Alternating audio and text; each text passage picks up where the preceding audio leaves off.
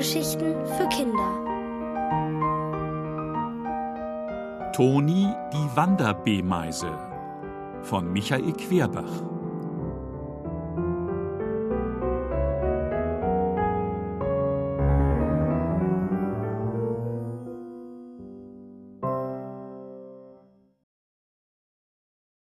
Bei Herrn Sägebrecht.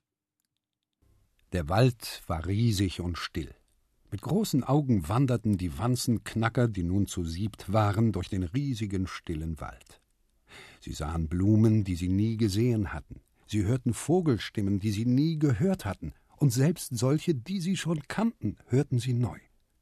Als sie am vierten Tag um die Mittagszeit Rast machen wollten, sahen sie von weitem einen großen Hügel neben einem dicken Baum und dachten zuerst ein Ameisenberg. Eine Art Nadelhausen, nur in Weiß. Beim Näherkommen aber sahen sie, der Hügel bestand ja aus Sägemehl. Und noch ein paar Schritte näher dran entdeckten sie oben auf der Hügelspitze ein dickes, schwarzes, glänzendes Etwas, das auf dem Rücken lag und sich nicht rührte. Das Etwas war ein Käfer, ein Bockkäfer, genau gesagt. Ob er tot ist? fragte Wenzelslaus, als sie ankamen. Nö, meinte Toni, Sperr mal deine süßen Glotzerchen richtig auf, der knackt bloß. Womit er sagen wollte, dass der Käfer schlief. Knacken heißt bekanntlich in der B-Meisensprache so viel wie schlafen. Und tatsächlich, der Bauch des Käfers hob und senkte sich ganz sacht im Takt. Und wer genau hinhörte, hörte auch, wie es leise dabei knackte. Er schlief. Aber nicht mehr lange sagte Stanislaus. Er packte den Käfer am linken Hinterbein, schüttelte unsanft und rief: Holla, Schwarzrock, aufgewacht! Es ist heller Tag! Verrat uns lieber mal, wie wir am schnellsten aus dem Wald kommen. Der Käfer sprang in die Luft wie von der Zecke gebissen, drehte sich im Flug vom Rücken auf die Beine um, machte brrr, und ehe er wieder auf dem Haufen gelandet war, schnarrte er auch schon hellwach: Gestatten? Sägebrecht! Toni fragte verdutzt: Was für ein Ding? Sägespecht? Ganz richtig. Sägebrecht. So heiße ich. Sägebock von Beruf. Was ist das? Ein Sägebock. Na, so einer wie ich. Zimmermann. Herr Sägebrecht zeigte auf die Holzspäne. Das ist die Arbeit der letzten drei Wochen. Ich höhle Bäume aus, säge Gänge, Räume, Luftlöcher, Türen, Fenster hinein, zimmere komplette Wohnungen für die ganze Familie. Mächtig viel zu tun. Aber jetzt habe ich mich zur Ruhe gesetzt. Kein Bock mehr, wenn ihr wisst, was ich meine. Felicitas, die erst seit ein paar Tagen keine Medizin mehr schluckte und der die arbeitswütige Zehmeise noch in den Knochen steckte, sagte: Aber das ist doch ein schöner Beruf, Herr Sägeknecht. Ja, freilich, ein sehr schöner Beruf sogar, aber er hat einen gewaltigen Haken, der schöne Beruf.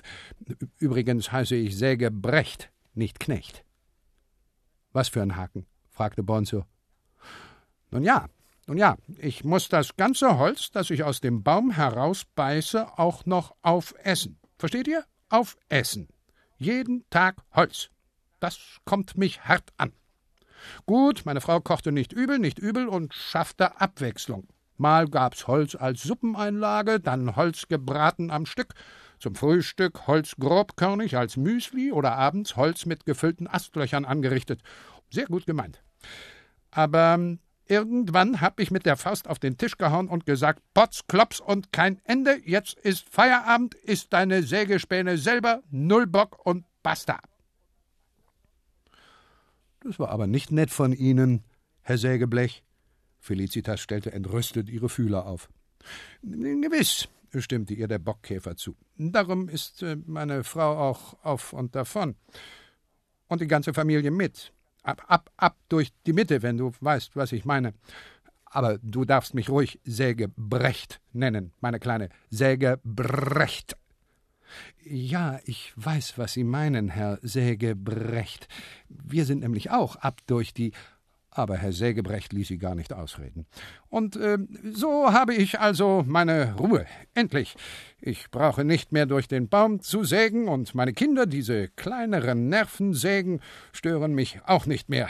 Nicht mehr. Ich kann schlafen und schlafen und habe Zeit, Zeit und wieder Zeit. Es ist äh, herrlich. Au außerdem, Ich nehme ab. Bin ich nicht schon ganz schön schlank geworden? Er drehte sich in der Hüfte und machte spitze Lippen. Na ja, es geht so, sagte Felicitas, die höflich sein wollte, denn Herr Sägebrecht war kugelrund. Und ähm, was essen Sie jetzt so? Ich esse, nun, ich esse, na sagen wir, ich esse Rohkost. Er zeigte auf den Sägemehlhaufen und schluckte. Das ist der einzige Haken. Ich muss das Sägemehl jetzt roh essen, denn äh, kochen kann ich leider nicht. Aber das ist, wie gesagt, der einzige Haken. Sonst geht's mir sehr gut. Er schien selbst nicht recht dran zu glauben, denn er schluckte schon wieder. Toni gluckste. Da jagte dieser Sägebock seine Frau in die Sümpfe, weil er null Bock auf Holz hatte, und was kam dabei heraus? Er saß hier allein und aß Holz, obendrein roh. Na denn guten Appetit auch. Laut aber sagte er äh, Ganz recht, ganz recht, Herr Sägebrecht, aber Sie könnten doch einen anderen Baum probieren. Das wäre etwas abwechslungsreicher. Herr Sägebrecht nickte betrübt. Daran habe ich auch schon gedacht, mein Junge. Leider bestehen die vier Bäume im Umkreis alle aus demselben Holz. Durch die Bank Fichte. Hat keinen Zweck.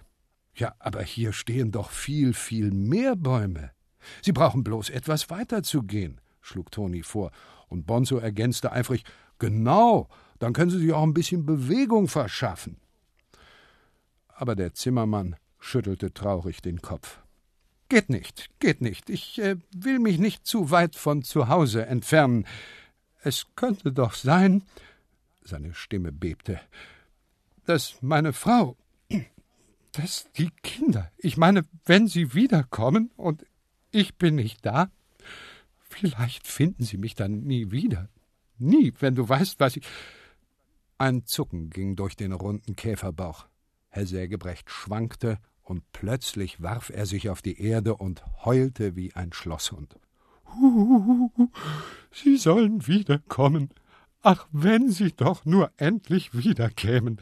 Was soll ich nur tun? Was soll ich nur tun? Jammerte er immer wieder, es war zum Stein erweichen. Felicitas und Severina sahen einander an und dachten einen Moment nach. Dann riefen sie wie aus einem Munde Kochen lernen natürlich. Kochen lernen? Genau.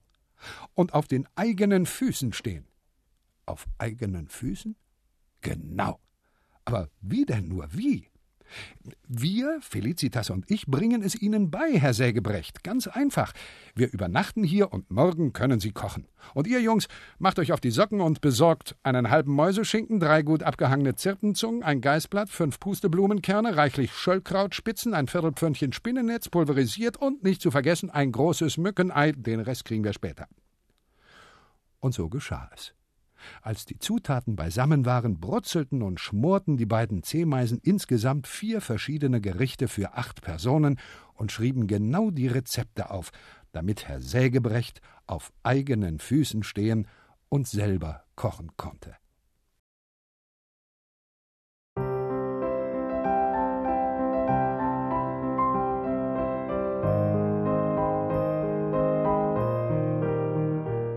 Ihr hörtet Toni die Wanderbeemeise von Michael Querbach. Gelesen von Andreas Tieck. Ohrenbär. Hörgeschichten für Kinder. In Radio und Podcast.